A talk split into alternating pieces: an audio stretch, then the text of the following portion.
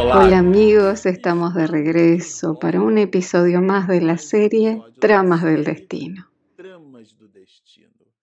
Este es el episodio número 51.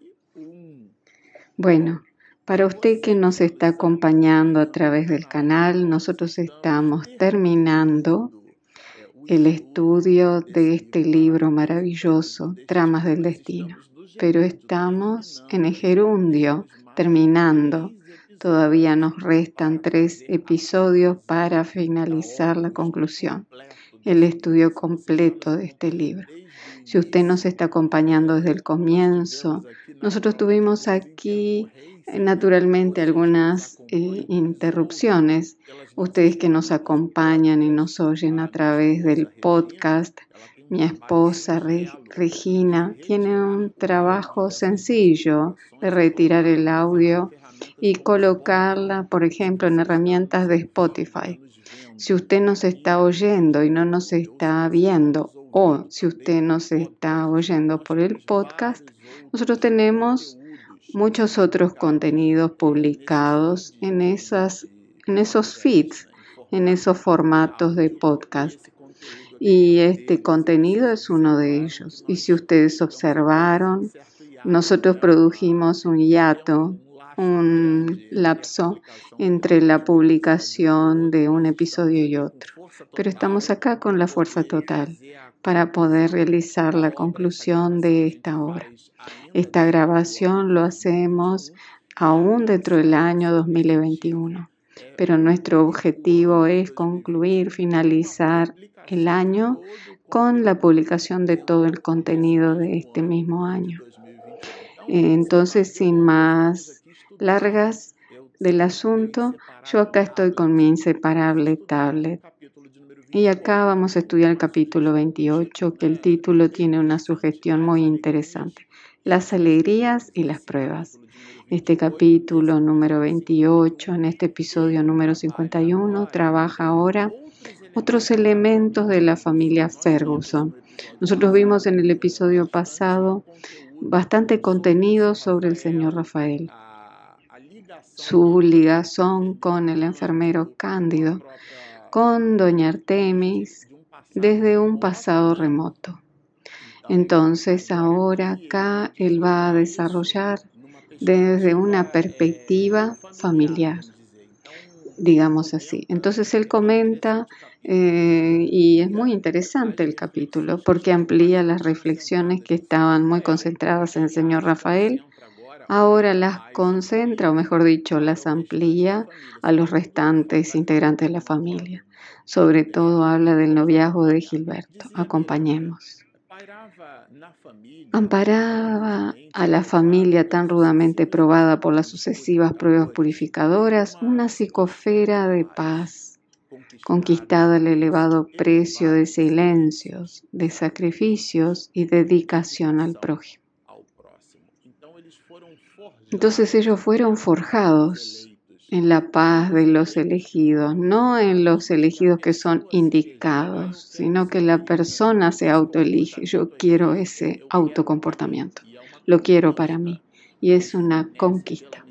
Dios lo permite a través de un ecosistema para que nosotros podamos conquistar eso a través de la experiencia absorbida. Pero la conquista es del alma. Cuando nosotros hablamos de la paz de los elegidos, no es que son elegidos, sino que la persona se autoelige y participa del proceso. Y ese fue el caso de la familia Fergus. Vean qué interesante. Seis meses después del regreso de Rafael, fueron celebradas las bodas de Gilberto y de Tamírez en un clima de sencillez y de fe cristiana. Vean qué delicia un casamiento feliz y pasamos una película en la mente. Acá Miranda trabaja las reflexiones de ese asunto desde una visión doble. Presenta cómo debe ser todo el volumen de alegría que giran en torno de la propuesta de los nubientes, de los novios, que se declaran delante de las personas, de la sociedad, y hacen eh, las llamadas juras de amor, juramentos de amor, eh, hasta que las muertes nos separen. Que eso es, eso es complejo, complejo porque para los espíritas, porque los espíritas sabemos que no existe la muerte y no se separa nadie. Entonces la ligación queda fuertemente establecida. Y acá hablando de dos lados, desde una visión de dicotomía raciocinio, él presenta el otro lado de la historia. Vean, de nuestro lado en conmovida oración, Doña Adelaida suplicó las bendiciones y el amparo divino para los consortes. De nuestro lado significa desde el lado del narrador, de Miranda. Es Miranda que muestra que él es protagonista en la escena, eh, teniendo en cuenta que la unión de los cuerpos precedieron compromiso de sublimación, de dolor, de reajustamiento y de sombra. Esto parece, cuando lo leemos en un primer momento, nos parece tenebroso, pero en realidad nos está diciendo y busca la reflexión de que casamiento significa eh, compromiso y el desarrollo de esos compromisos. El compañerismo durante el noviazgo es de fundamental importancia porque facilita eh, la mejor identificación personal al propiciar la reeducación de los futuros cónyuges. El que, Miranda, ¿qué quiere decir? El que, que tuvo una familia próspera, él habla de su propia experiencia. Es importante que nosotros no quememos etapas. Los jóvenes, en modo general, con esa libertad que en realidad es más un libertinaje que libertad, eh, porque la libertad presupone el uso responsable de un ecosistema favorable. Entonces, libertinaje es cuando yo me movilizo por la irresponsabilidad. ¿Y qué es la irresponsabilidad? Es cuando yo no soy responsable de mis propios actos. Entonces, una joven que busca en la relación sexual precoz eh, Chico Javier tiene una frase, si usted tira una pelota a un agujero de la pared, eh, la tira tantas veces que una vez la pelota entra. Y muchas veces la joven queda embarazada. Eh, si ella no tiene casa o familia, si ella no tiene una estructura. Mi abuela siempre decía, ella va a compartir con los padres esa responsabilidad de su inconsecuencia. El nombre de eso es irresponsabilidad. Cuando nosotros no logramos ser responsables integralmente de nuestras actitudes en forma integral, si nosotros no podemos cerrar una puerta, entonces no la abramos. Esa perspectiva gira en torno a ese concepto. Y Miranda habla exactamente para que nosotros no quememos las etapas, para que los nubientes, los enamorados no quemen las etapas. Primero está la conquista, después está el noviazgo. Existe la época de tomar la mano. Eh, mi esposa está mirando unas series de otra relación cultural asiática y que llevan un tiempo enorme para tomarse la mano. Y ahí sí, cuando se toman de la mano es cuando están de noviazgo. Entonces ella vio una serie que fueron 10 episodios para cuando se sucedió el primer beso. Y hoy el inmediatismo, el utilitarismo, la futilidad eh, nos lleva a que nos hemos transformado en cuerpos. Por eso Miranda trabaja el concepto de la era del espíritu y rescatar y tomar como referencia el casamiento para establecer el contenido doctrinario en esa dirección es sensacional. Y cuando habla de no quemar etapas es de la vivencia de los novios, porque pasan a conocerse más.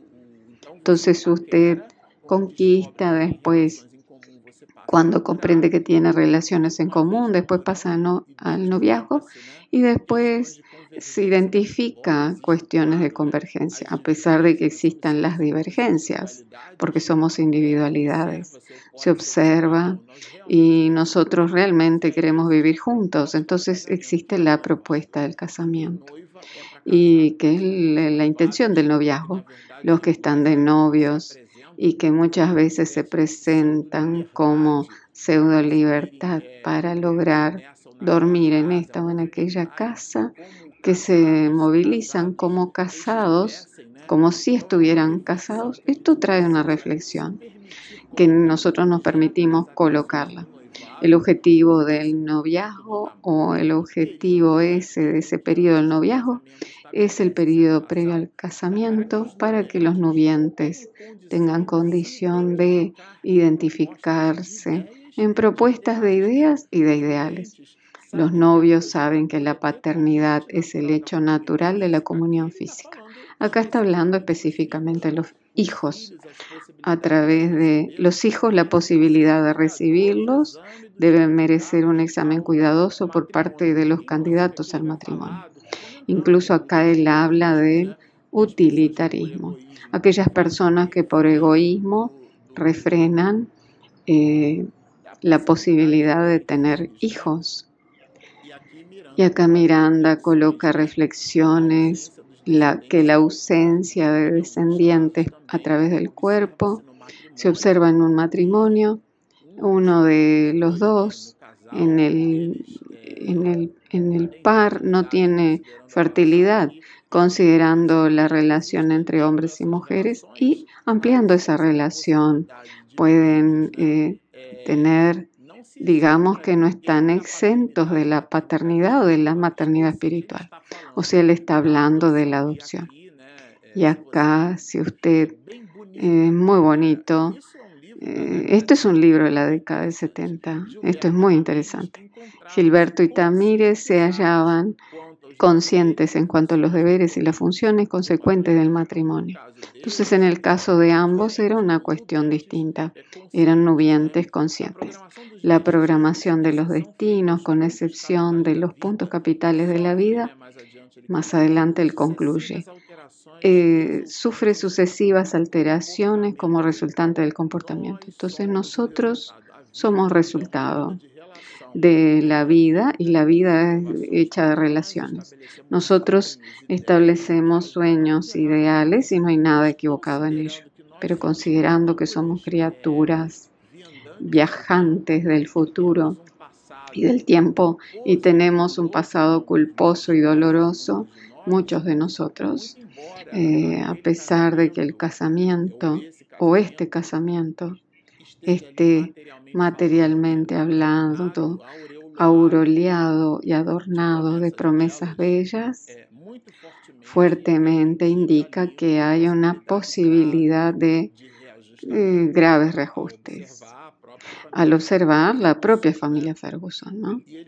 Y él habla bastante sobre el casamiento, la vida, como que es un constructor constructor de su propio destino, pudiendo alterarlo tal como le plazca, siempre que no se encuentre sufriendo una expiación irreversible. Acá lo que nos habla básicamente es del determinismo sin fatalidad. Nosotros no estamos en el sentido de la palabra exacta, doctrinariamente hablando, no lo observamos incluso en el libro de los espíritus, porque fatal en el verdadero sentido de la palabra es el instante de la muerte porque Kardec incita a los espíritus que dice que hay personas que salen en una situación difícil y caen en otra, no hay en eso fatalidad. Y los espíritus responden que no, fatal es solo el instante de la muerte. Lo que hay allí es una planificación. En ese sentido nosotros utilizamos la palabra determinismo, no es un juego de palabras. Existe dentro de nuestra libertad de arbitrar, de decidir elecciones. Elegimos y es como un tronco de un árbol. Nosotros vamos eligiendo las ramificaciones. Entonces, elegimos qué rama vamos a optar para nuestro destino. Y acá, claro que puede hacer parte o hace parte un cambio de la propuesta del casamiento. Como nadie se encuentra destinado al dolor, al abandono y a la desgracia, las aflicciones que lo alcancen son recursos salvadores esto es muy interesante porque en algunos casos la esposa le dice al marido o el marido le dice a la esposa, tú eres mi cruz, como si la persona estuviese casada con el otro para que los defectos del otro le estuviesen haciendo parte de la planificación. Nadie funciona así. Nadie nace destinado al sufrimiento, a ser infeliz. Las manifestaciones propiciatorias de la felicidad, de la salud, de la inteligencia, de los afectos y de la independencia económica, lejos de constituir un premio al mérito, se revelan como préstamos para inversiones superiores. ¿Lo que significa esto? Que todos los beneficios, y llamémoslo beneficios, las ocurrencias benefactoras que rodean nuestra vida, lo que parece para nosotros como facilidades socioeconómicas, la posición en donde vivimos, ah, yo trabajo cerca de mi trabajo. Yo tengo un trabajo fantástico, yo gano bien, yo tengo una salud maravillosa. Todas, todos esos beneficios que Dios nos ofrece son préstamos de la divinidad para que nosotros los utilicemos como un tesoro, como un talento.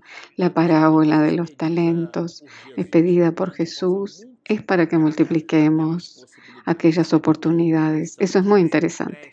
Son préstamos y está en itálica la letra.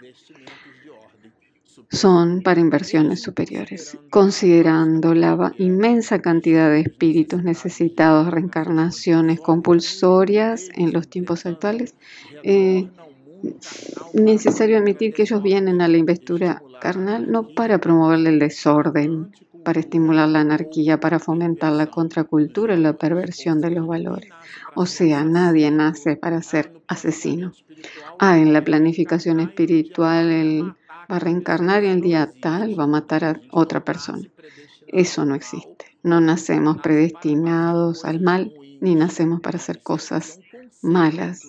Eso es un concepto básico eh, doctrinario, porque Dios no se sirve de las oportunidades de la maldad de alguien.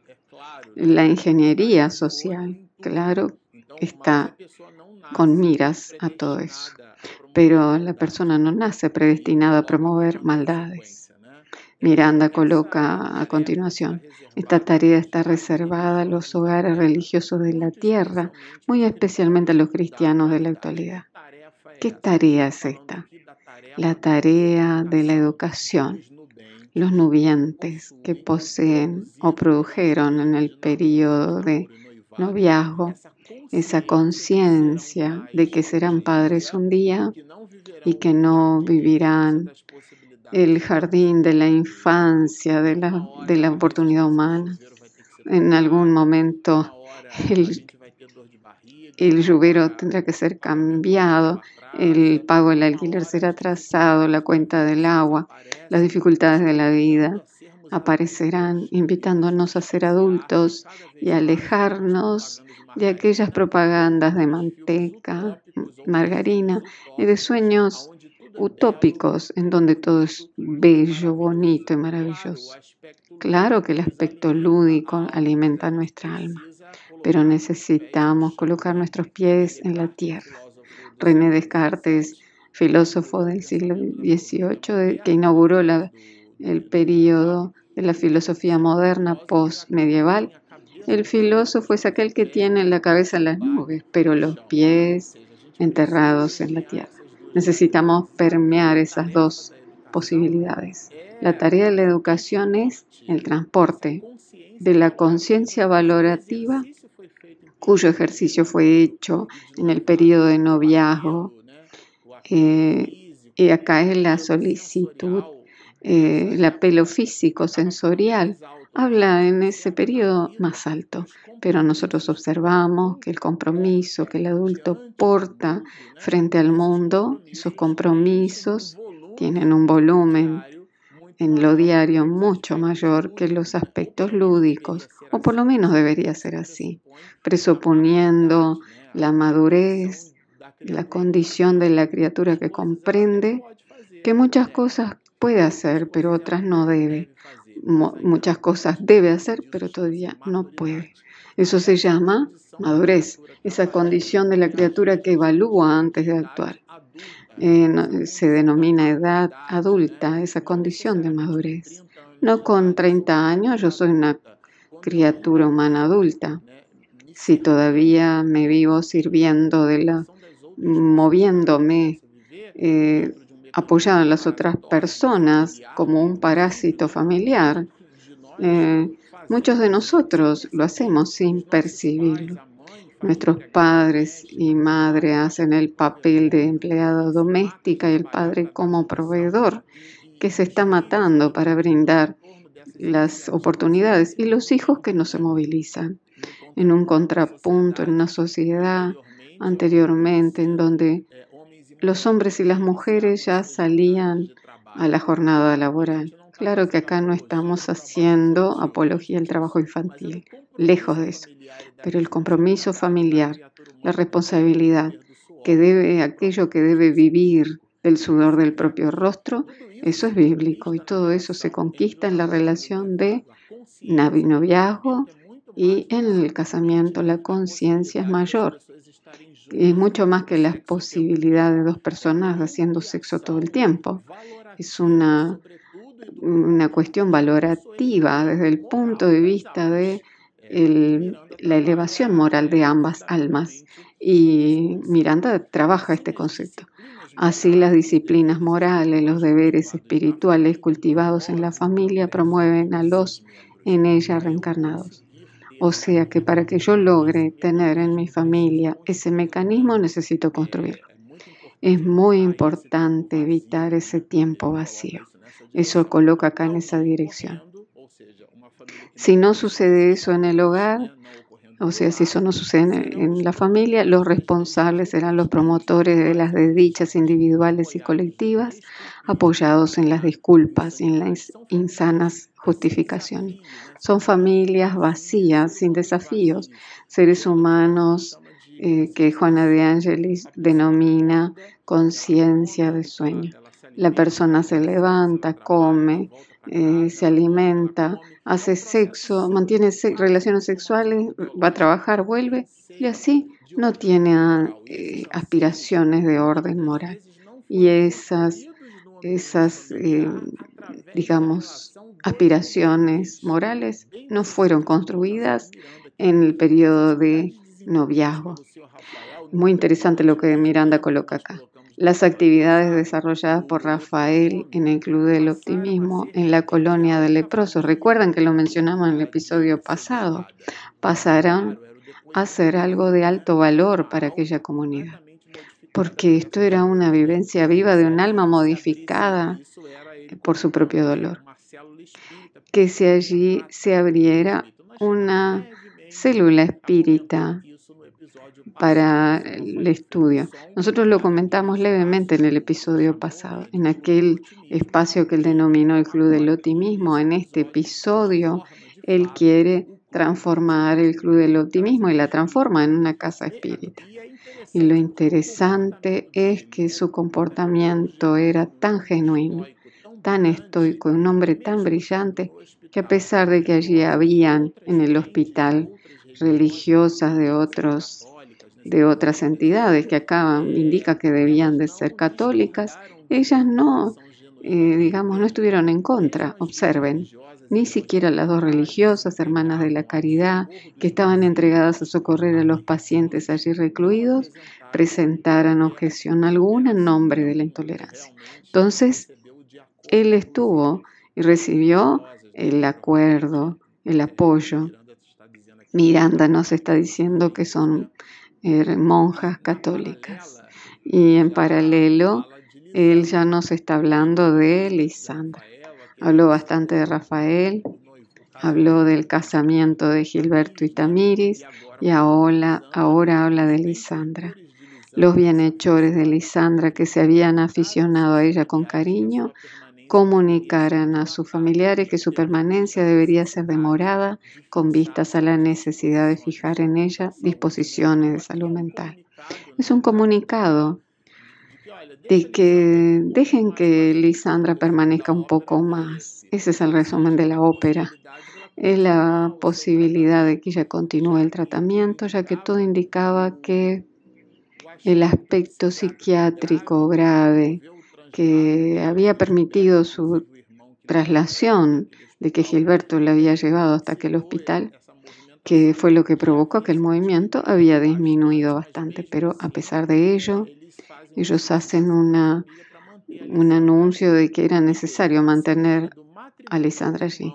En la semana del matrimonio del hermano le escribiera larga misiva y acá la propia Lisandra en su momento de lucidez plena, ella de una manera muy cariñosa le escribe a Gilberto. Recuerden que había una trama entre los dos, porque Gilberto en su existencia anterior había sido un personaje que incitó a la traición de Lisandra, cuyo nombre era Ned, y era casado con George, que es eh, el actual señor Rafael, y él es asesinado. Es realmente una trama.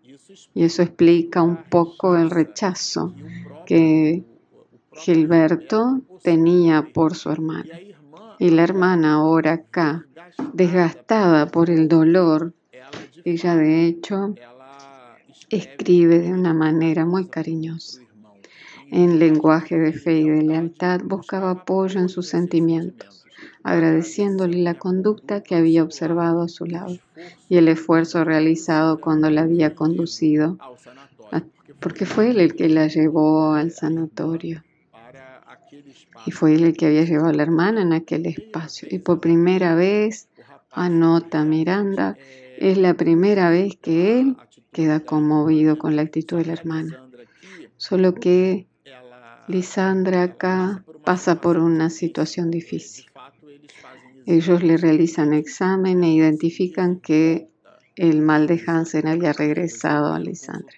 Y así resolvieron consultar a un leprólogo local que la sometió a exámenes específicos constatando el retorno de la lepra. O sea que ella adquiere el mal de Hansen nuevamente y Lisandra eh, comprende que necesita ser conducida a un leprosario. Ella misma solicita, eh, ella misma solicita la internación. Ella comprende que era su momento y así le dice a Lisa que estaba pensando mucho en aquel instante.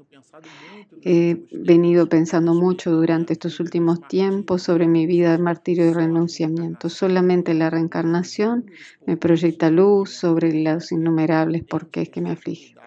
Ella comprende que las aflicciones eran resultado de un proceso, pero mucho más que comprender, del punto de vista cognitivo, era el cambio moral, el comportamiento, de, la forma de tratar las cosas y las personas.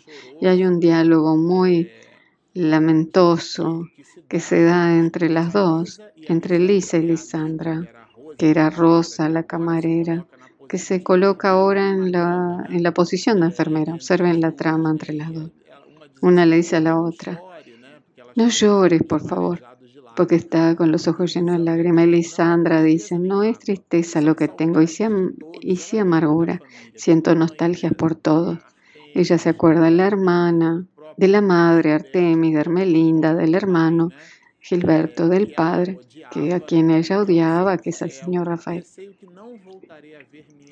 Eh, eh, siento, temo que no volveré a ver a mis adorados madre y tía, mi padre, a mi hermano y a mi cuñado. Y ella pide, óyeme, por favor, te, te pido que si, si puedes, dile a ellos que yo los amo y que yo los amé en algún momento. Y la joven dice, pero parece una despedida, tal vez sí. Y esto es interesante porque Miranda nota acá que mientras ella dialogaba con la amiga, era Adelaida, esa matriarca que desde el punto de vista del plano espiritual que apoya a la familia Ferguson, con un equipo en donde también está incluida Miranda, doña Adelaida, es quien inspira a Lisandra y a la amiga y el padre de Lisa, con Lisa la conducen a ese mecanismo de dolor. Eh, o sea, cuando los Ferguson tuvieron noticia de la extensión de los nuevos sufrimientos que embargaban a Lisandra, no pudieron retener las lágrimas. Observen qué familia tan dolorida y sufrida. a pesar de todo el volumen de sufrimientos que ya habían pasado hasta acá, todavía reciben la noticia de que el mal de Hansen de Lisandra había regresado. Lisandra, tal como había sido intuida, y así lo manifestara, intuida por doña Adelaida, no volvería en cuerpo físico al seno de la familia como consecuencia de su actual conjuntura expurgatoria. Ahora, los desarrollos de cómo eso se dará, nosotros los observaremos en el penúltimo episodio de esta serie, que es simplemente maravillosa. Bueno, si usted nos acompañó hasta acá y le gustó lo que oyó y todavía no se suscribió, por favor, hágalo debajo y al lado apriete la campanita para recibir las notificaciones. Eh, también dele el clic al like para ayudar al motor de YouTube para encontrar, encontrarnos y ayudarnos a encontrar. Tenemos un aplicativo gratuito que está disponible en Google Play y en Apple Store. Están hechas las invitaciones y avisos. Descargue nuestra app. Suscríbase a nuestro canal. Síganos y mucha paz.